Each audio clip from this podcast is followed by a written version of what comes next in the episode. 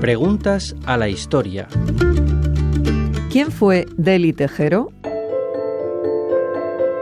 Deli Tejero, Zamora 1904, Madrid 1968, fue una mujer moderna y una artista atípica, cuya inclasificable creatividad la convirtió en una de las protagonistas de la renovación artística española desde los años 30 hasta finales de los 60 del siglo XX.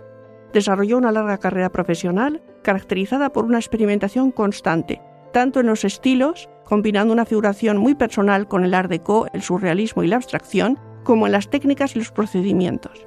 Si bien hoy en día es recordada sobre todo por las ilustraciones que publicó en periódicos y revistas en la década de los 30 y por su vinculación a la generación del 27, en realidad su trayectoria fue mucho más diversa y amplia.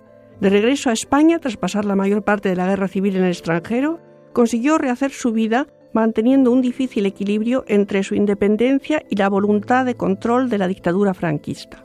Y siguió siendo reconocida lo mismo por su pintura de caballete que por sus murales. De hecho, fue una de las pocas mujeres, si no la única, dedicada al muralismo en España. Amparo Serrano de Aro, profesora de Historia del Arte en la UNED. Radio 5 Todo Noticias.